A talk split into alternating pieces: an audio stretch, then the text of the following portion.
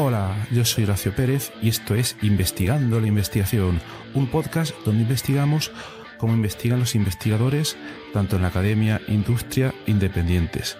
Todo ello mediante entrevistas y debates abiertos, técnicas y estrategias para mejorar todas las partes del proceso investigador y no menos importante, opiniones abiertas que espero llamen tu curiosidad y te hagan también reflexionar.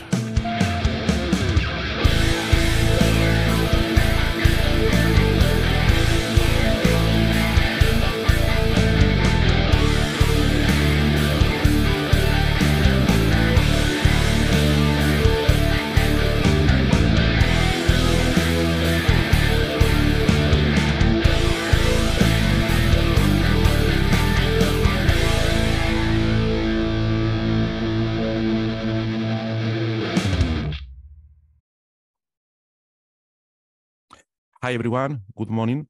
Uh, today, we have the pleasure to have in the podcast uh, Bianca Pereira. Uh, hi, Bianca. Good morning. Hi, good morning, Horacio. How are you doing? Thanks, thanks Bianca. Very well. Thanks. Uh, thanks, Bianca, for accepting this invitation. Um, I, I have read a little bit about what you do.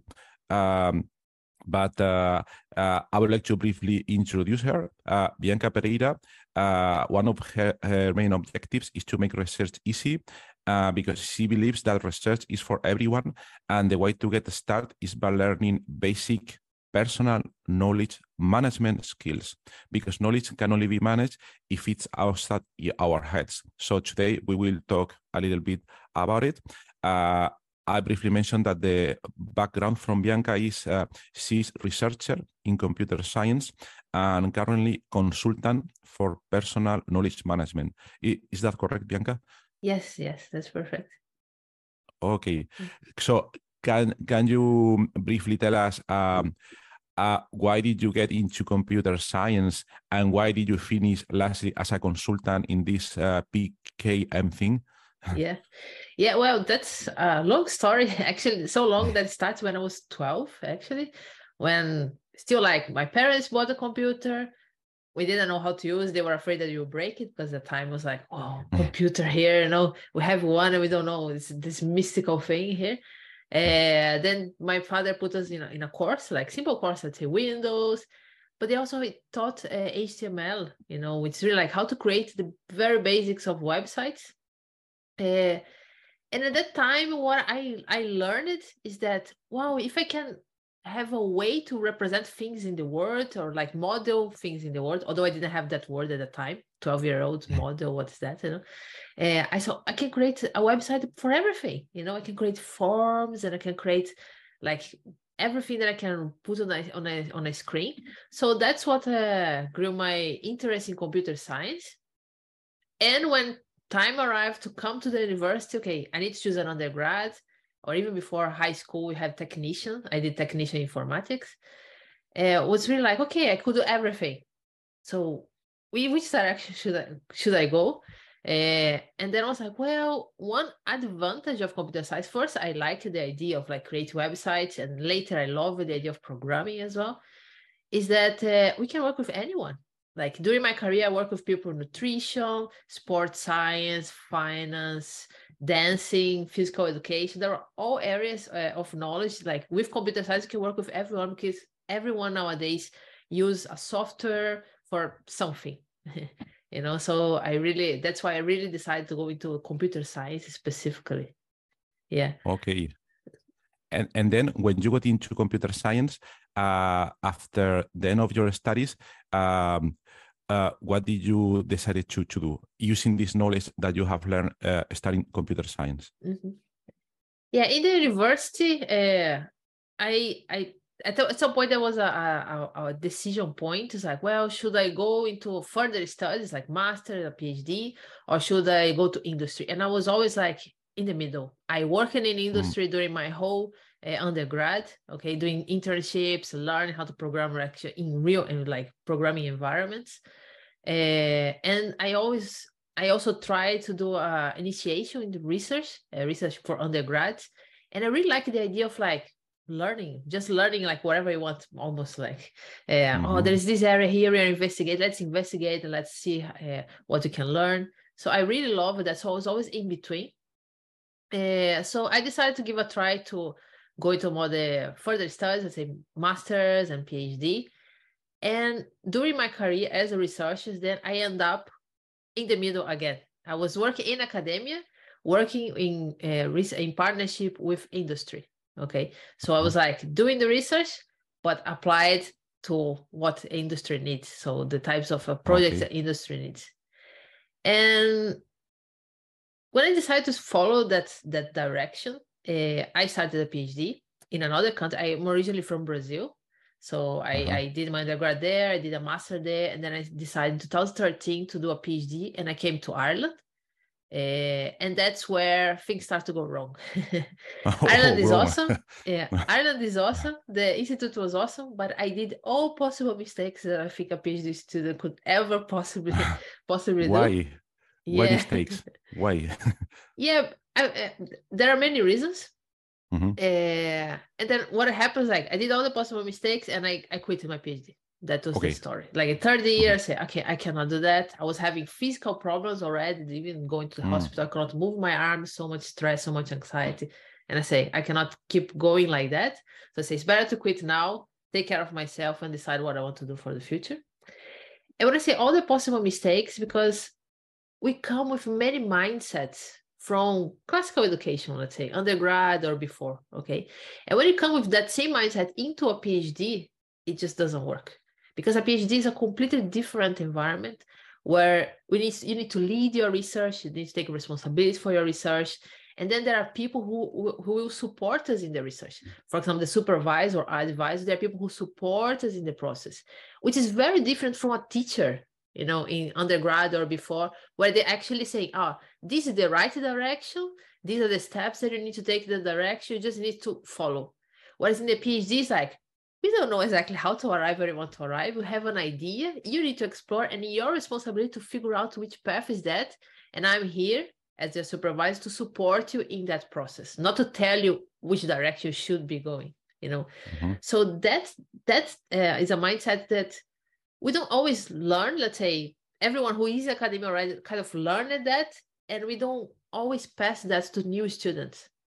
You know, okay. so the new students they need to somehow figure out uh, and and I was a, like a first, uh, let's say people say first generation. So I didn't know about the culture of academia or all those things which are more like mindsets or the ways of thinking. So I went already. I started already with the wrong foot, uh, and there are other things like then into perfectionism as well because we come from the from before, and it was like ah, you just need like to know the things and do the exams and needs to be good you know? So there's always this thing of needs to be high quality everything you do needs to be high quality. But in an environment of high uncertainty which is the case of research you don't know exactly what is the high quality what how how to arrive there at the beginning you need to go and do iteratively and improve and improve until you're okay this is high quality enough so i can publish i can communicate uh, but when you come from, okay, I, I need to know this body of knowledge and do good in exam, and this is what high quality looks like. I know in advance what it looks like. When it comes to a high uncertainty environment, we just break down. okay. Really break down in terms of anxiety, of not uh, or having writer's block, which is a big problem. So mm-hmm. those are all the things that led. Yeah, there are like many things all on top of each other. So led me into giving up of the PhD at that point, and what actually led me to where I am today, to what I'm doing okay. today. but one thing you uh, you said that there are there were kind of mistakes, okay, but um, okay, as you as you explain uh, your point of view, it's it's certain. I also agree that uh, a PhD or uh, more general any kind of research project is always something that involves a lot of risk, uncertainty. Mm-hmm. Uh, otherwise, it will not be research, okay? Exactly. Where you need to find the way or something. But I can also understand I supervise some PhD students at the beginning, they are lost because they come from a world, let's say, I think it's what you said about teaching, where everything is established. You need to go from step one to step two and then three, okay? But re- real research when you explore the uncertainty, there is no kind of uh, there is kind of a broad map about where you want somehow to go, but the way is not clear. Okay. Mm-hmm. And I also think that the PhD students need to learn uh, kind of uh, develop uh, for for themselves uh, how to think, uh, how to sort things out, and and it's complicated. But I don't know from a point of view, and so, sometimes not everybody is kind of uh, prepared for that, or not everybody will like that kind of thing okay mm-hmm.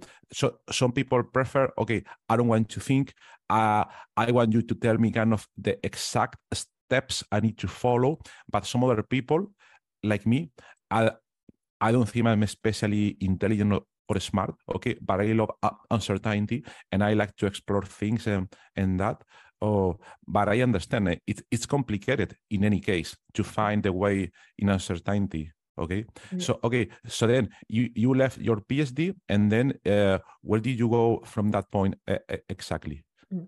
Yeah at that moment uh, i was really like okay i don't know what to do with my life anymore because my identity was kind of very deeply associated with the idea of being a researcher and doing a phd ah. and following that direction uh, so i say i need some time to think but first i need a job then i need to oh. like i need to do something else uh, and when I was thinking, I was really like, should I go back to industry and go back to like programming and, and all those things? Or should I try to do research, uh, to work more with research? And I was like, I don't want to go back to industry because I don't want to be like every single day doing the same things and not be able to to innovate, you know, to think differently or to do different things. Because if you go to, let's say, just a development position, especially, just you're like, okay, you need to develop this sometimes you're not even in the position of choosing how that thing will work. It's just like you just need to implement it. And I say, I don't, I really don't want that. Uh, okay. And I really love the research. I say, I think research is for me. Uh, what happens, like even before I left, I say, well, is it like what's the problem here? So I went to a internship in industry. A research internship was in Microsoft at the time. So I went to US, spent like 12 weeks there and was awesome. it was a totally different environment. I, I think I did what I didn't do in three years of my PhD. I did that in three wow. months. Uh, we even considered publishing, but I was like, I'm so like too much. I was I don't want to publish. I'm, I'm happy with mm. I'm happy knowing that I can do it. I just need to figure out how, you know. Yeah, and then what I did, I I got a position in the university to work as a research assistant, which basically like if you have a master or undergrad, you could work as research assistant. So that's where I started in working in partnership with industry. So it's industry, research uh, partnerships. So I worked there. I got promoted to research associate, which is the similar to postdoc without a PhD. Okay. I I started become project manager because it was it suited the work I was doing, and then I felt into, into that role. Uh, I got uh, I working on citizen science because I always love that. I really believe that everyone can do research, different elements of research. Sometimes not like a full full research project.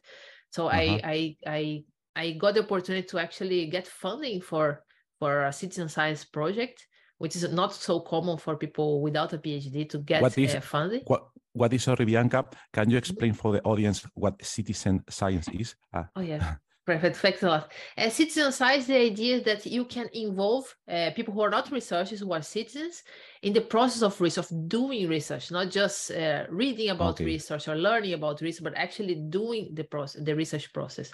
So we had like a, it was uh, a project to map uh, footpaths. So with OpenStreetMap, which is something similar to okay. Google Maps. Mm-hmm. So the idea was like to map the footpaths. So to, for us to learn what are the areas of the cities uh, where people who have disabilities can go. Or and the idea was to expand for everyone because we started with people who are blind, uh, people who use wheelchair, and people who use crutches, okay, uh-huh. or, or or dogs. If they're blind, they use the dogs. Mm-hmm. So we started by those, and the idea is that it can be, could be expanded for people even without disabilities uh, could be like a parent bringing a trolley, for example. Uh, could be runners. Everyone have different needs when navigating footpaths. So I say, okay, mm-hmm. let's do as citizen, the citizens. Uh, let's participate on this research on how can we map the the footpath. What are the how can I, uh, what, what can we what are the elements of the footpath uh, how do how can you represent them in a map which i call like the how, how is the semantics of things? Semantics okay. like the meaning that that give to things in the map. So that was really the project. So it was really nice. It was an, a national project. So it was hmm. was really nice. Cool. Yeah. okay. Yeah so yeah. yeah please. Please. Yeah so then i i started like going into all those things learning how to do research but i said because at that point when i gave up on phd i said i need to figure it out I started reading all possible books. There are still many books here. Wow. all possible books like about writing, doing research, research methods, presentations, everything. and then as I was working research, I started applying that and test, doing like tiny tests, let's say more on the my skills. Uh, and then I started to improve. And as I was getting promoted and get other roles, I say, okay, I'm learning and it's working. Uh, and then at some point, I say, okay, now it's time to come back to the PhD as a part time and see how it goes. yeah. Okay. And now, uh, as you mentioned, uh, it looks to me that uh, in this project of citizen science, uh, you solve research research problems. Okay, mm. but I guess at that time there was also uncertainty on that project, right? Okay, mm. so I, I don't know uh, how, how different was the situation in academia in the in the in initial PhD project that you started with, and then in this research position. Okay, at the same time, in both situations, there was uncertainty. But uh, uh, what was the reason why you liked most the situation in the industry? There was something different where you felt more comfortable, or what was the change? I think the, the main change was first the change in my mindset because I saw everything is I'm doing things wrong and I don't know how to fix them anymore. Uh, and when I went there, I went to really blank slate and I say, okay, let's see how okay. it happen. Let's see how it goes, which was a different way of dealing with the uncertainty. You know, because I was really like, I don't even know how is research in industry as such. So just come here and like, let's see how it goes. Let's even one day at a time you know? And i worked very close with my supervisor. It was like daily uh, meetings like quick meetings. So we're always like navigating the environment interactively so that's okay. what really makes the difference rather than just like oh mm. after one week we report and the report like i did so many things and which types of the things i should report or not.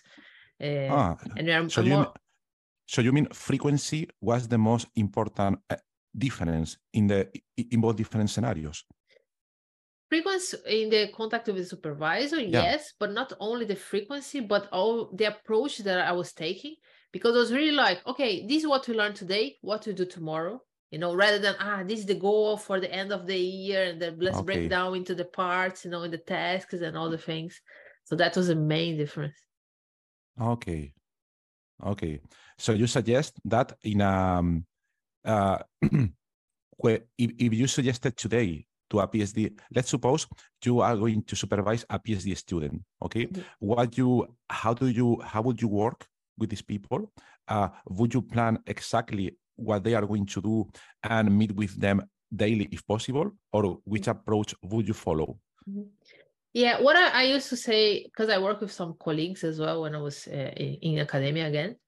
So what I say, like we plan, like what's the it's almost like the vision, what do we want to arrive, what's the question that you want to explore because i think that's the most important thing what's the question that we want to explore and then it's really like we have this overall ideas that we want to investigate these types of things uh, more on the long term these type of things but it's not really specific but when you come okay what i will do the next week or the next month then it's really like okay i'll test this and then i want to learn okay. this you know so it's really specify we specify only on the short term and try to iterate on based on what we learned from our explorations.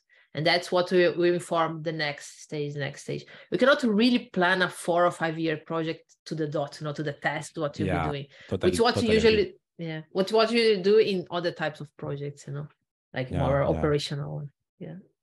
Okay so then you started uh, a phd and the phd was on the same subject as like in the beginning or you switched to another area I, I switched. Uh, I I started. I, I used to do uh, what I call uh, entity linking, which like how can you link a database of knowledge, okay, uh-huh. to text. Okay, I have some text okay. and I say, I want to know what the person is talking in this text. So there are the words, and I want to say, uh, this person is talking about, let's say, this concept in Wikipedia, for example, uh, or these others, these other concepts in Wikipedia. That was what I was doing at that time, but not with Wikipedia, but more with a knowledge, a multiple knowledge base. So that was the idea. Okay. Do anything with multiple knowledge base. Then I came to the and say, I don't want to work on that. I started a new topic, which I'm not working on anymore because now, well, fast forward, what happened is I was doing my PhD, I was working in academia. Uh, 2020 came, start work from home, and I decided, okay, now it's time for me to become mom. okay. I became mom, took maternity leave, and when it was maternity leave was finishing, and I was like, well, uh, I I want to spend time with my son, so I cannot be in academia. I even tried like leaving him in the in the daycare but I was really like, I said, no, I really want to spend time with him. And mm-hmm. nine to five will not work for me. That's why I became a consultant. Okay. Uh, and then I work like early mornings and late afternoons so that my husband can work during the uh, working normal uh-huh. work hours and I stay with my son at that time. So that's Great. how we have been managing. Okay. Yeah. And, and what is your consultant work about? Is uh, is related with what you did in your research or is something new? it's related on how I solve the problems, the, the issues that ah, I have. Yeah. Great. Uh, and what I say is uh, I I suggest is the first step in the process of learning about research is actually personal knowledge management. Because in research, research like we need to investigate all this uncertainty area, create a coherent um, body of knowledge, and then write about it to communicate to others. That's what research basically is about. Mm-hmm. And what we usually do like most most people do i will not say everyone but most people do is like we do all the research then we have the papers that we read we maybe highlight them take some side notes only uh, we have plenty of data plenty of things that we have been doing have been working sometimes for months but we don't have our knowledge about it our insights about what we read our insights about the data we have. And we tend to when it's time to write the report is that we put all these things together. We make sense okay. of everything we try to connect what's the insight with what came from the literature and then we need to browse through 100 papers with highlights all over the place you know so i was like okay there is a much easier way to do that which by creating what i call the idea management system which just to manage our ideas our insights that came from papers that we read analysis that we did data that we collected experiments and everything else and that's what my consultation is about it's about okay. how can you create a system that can go from expressing your knowledge, removing all that perfectionist way of thinking, mm-hmm. okay? Then organize our knowledge in a way that is easy to find, but also helps the process of understanding in the in this this area of uncertainty, you know, because it's high uncertainty. So how can we build our knowledge and make sense of the information we are consuming or generating as we go? So when it's time to write, our notes are already there. It's basically like it's already written when it's time to actually draft our source, our our outputs uh, yeah, okay. to take away. Wow, that's pretty interesting. Uh, and how do you do this? Uh, this is a kind of a one-to-one consulting service, or you teach in groups, or how do you do it? Yeah, I have a five-month mentorship program. So it's one month of course when I go through all the things from the beginning to end. Okay, uh, from beginning like okay, I don't even know what notes are. I don't know which tools. I don't know what to do. You know, uh, what mindsets I should have because I always start by the mindset, the way of thinking, uh, until how to organize everything, how to generate new knowledge because at the end we want to create original knowledge. So how can I create new ideas from the ideas I already have notes about, and then how to create, uh, how to convert those notes into an output. So the five month program, one month of courses, intensive courses and then four months of uh, support, group support. Okay, okay. And, and, I started now also private, uh, private uh, coaching, which is the same the same process, but just one on one. Okay, I will leave in the show notes. I will provide a link to uh, Bianca's website. In of course, if you want to contact her about these very interesting services, yeah.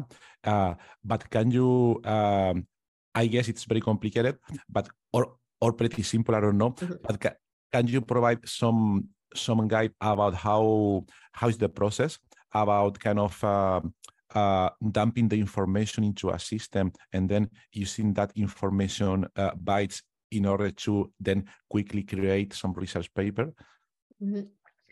Yeah, I think like, what I like to say there is always like many people say, okay, which tool should I use? Which tag should I use? Which folder structure should I use? And I say that's the wrong question. okay, I like to think like that's first the mindset. Like, what do I want to do? What uh, which ways of thinking that I want my tool to support? Then then we can go, okay, which methods can implement this way of thinking or can support this way of thinking so that I can use a tool to implement that to actually use uh, all those things. Ah, okay. that's so that's wise. Yeah. so that's the way how yeah. i like to think. So i always focus on mindset first because even when we decide what goes into a note okay we can many things can go into a note. So i like to say there are two at least two types of notes. One is what i call document note and the other is called what i call idea note for example so a document note is when you say we write a project. So a project in a full note. Ah, this is a note for this project, you know, or mm-hmm. is a full uh, brain dump, or it's like, oh, just write everything that we, we are thinking about. But when it's time to find the information again, I, the ideas are trapped inside of those document notes, and we don't know. Like we have thousands of those, and we have no idea right. where our ideas are when it's time for writing. So I say, well, rather than we can write those notes, but we need to convert them, organize them into idea notes. So the point of idea notes that each note focuses on one single idea. And then in the okay. course, I, I really go to what, what that means. What's one idea? How can you create the boundaries of one idea? Which helps in the process of research itself. Because that's how we create uh, uh, objects of study, let's say. You know, we okay. create this is my this is the idea that I'm focusing my attention on, and I'll be studying this idea.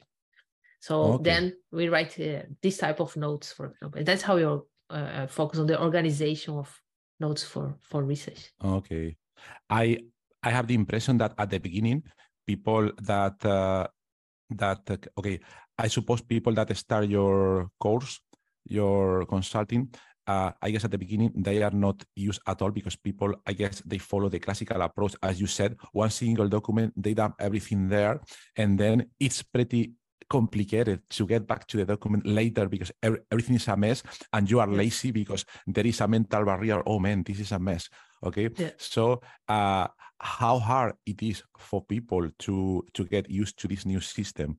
Uh, yeah actually in the first week i already get people writing those types of documents because the first thing is to put ideas out of our minds uh, because most of the time people are not even used to write those big documents. You know it's just like ah. highlighting sources, and we don't even have a note, really a full wow. note.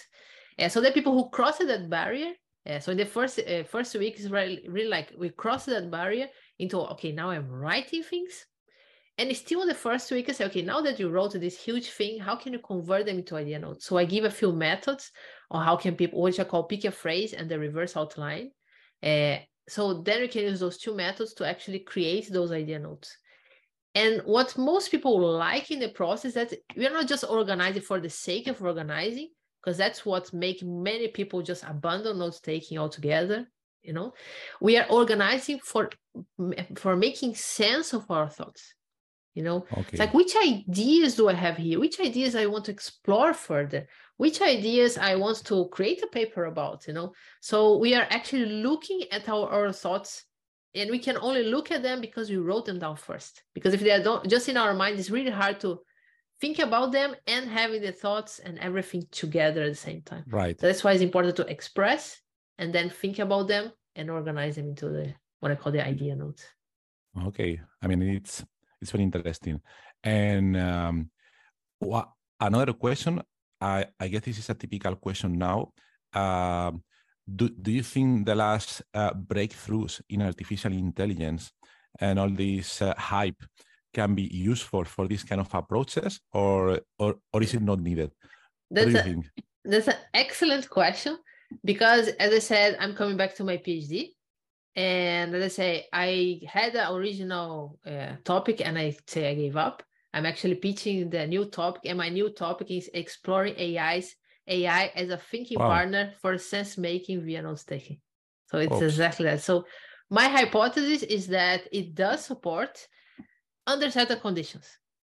Right? If it's what I call the passive note take, which is really like highlighting, taking taking the side notes uh, and that's it i would say i'm not sure like if if there is even too much of a sense making in, in, that process but if the active one then there are three cases you know? One case is well should ai do the notes taking for me? Because many people actually they just want ChatGPT to do the job for them and I say, well, I don't think it will help much.